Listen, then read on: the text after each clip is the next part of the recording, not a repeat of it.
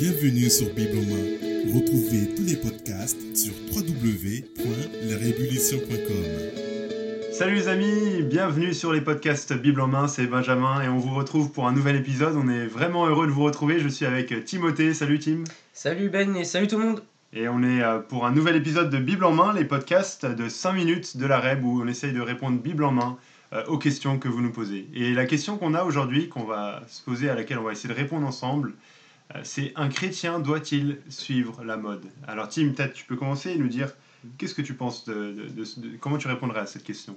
Alors déjà, je dirais que doit-il? Ben non. Enfin, je veux dire, personne n'est obligé de suivre la mode. Mais bon, bien évidemment, euh, un chrétien, il peut suivre la mode, je pense, si elle n'est pas mauvaise et euh, si elle va pas à l'encontre de la volonté de Dieu.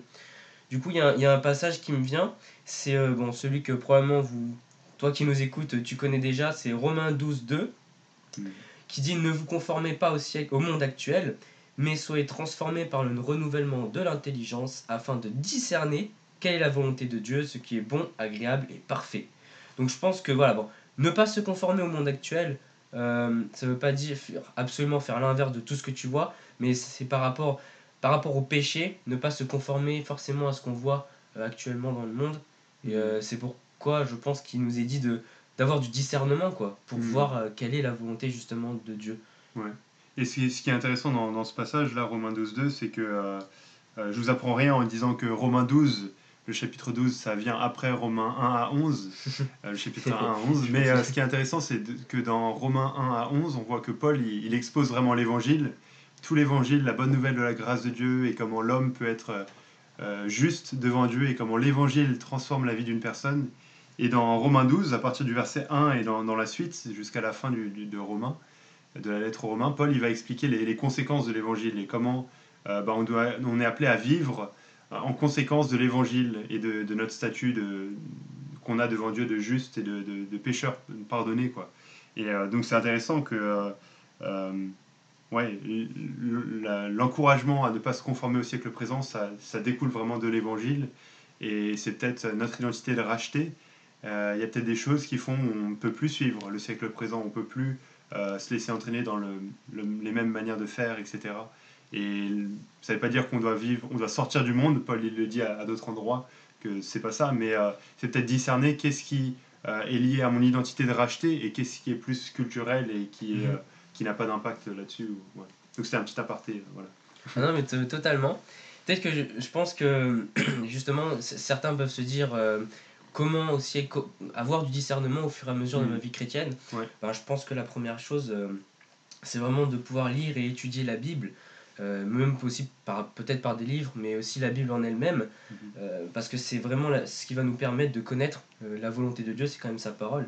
Il y a 1 Pierre, chapitre 2, versets 2 et 3, qui nous dit comme des enfants nouveau-nés, désirez le lait pur de la parole. Mm. Et ainsi, grâce à lui, vous grandirez pour le salut, si du moins vous avez goûté que le Seigneur est bon. Je pense que c'est vraiment une chose euh, importante pour savoir discerner.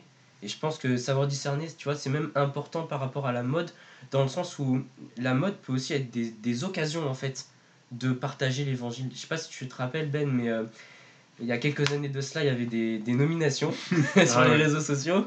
Et, euh, On m'a fait faire des trucs bêtes. Oh là là. ah bah toi aussi. Ah, zut alors. et euh, ben, je sais pas si tu te rappelles, mais il y en avait certaines, c'était. Euh, enfin, bon, il y en avait qui étaient un peu bêtes, il faut le dire. Et il y en avait d'autres, c'était des chrétiens qui proposaient de partager des versets bibliques ou des témoignages. Ouais, ouais. c'était super, ça, c'était bien. Il y avait eu même faire des chants ou je sais pas quoi, il y en avait Comme tu dis, pour moi, je trouve que c'est des super occasions de, bah, d'annoncer l'évangile et de profiter ça de, de ces effets de mode. Euh, alors là, ça parle juste d'un domaine, hein, des réseaux sociaux, mais euh, il y a beaucoup de mode dans ce domaine. Euh, bah, profiter de ces effets de mode, ces phénomènes de masse, bah, pour annoncer l'évangile et faire connaître Christ. Quoi. Donc, non, carrément.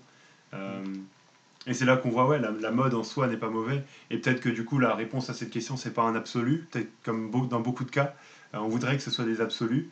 Euh, mais c'est non, pas en absolu, la mode en elle-même n'est pas mauvaise, mhm. mais c'est à chacun de nous de discerner euh, ce qui est contre les principes bibliques ou ce qui est contre le caractère de Dieu euh, et ce qui, ne va, ce qui va avec le caractère de Dieu et qui peut même être utilisé pour la gloire de Dieu.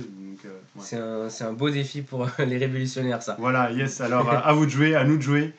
Merci, Tim, et merci à vous de nous avoir écoutés pour ce podcast. Et à très bientôt pour d'autres podcasts sur www.larévolution.com. Salut, salut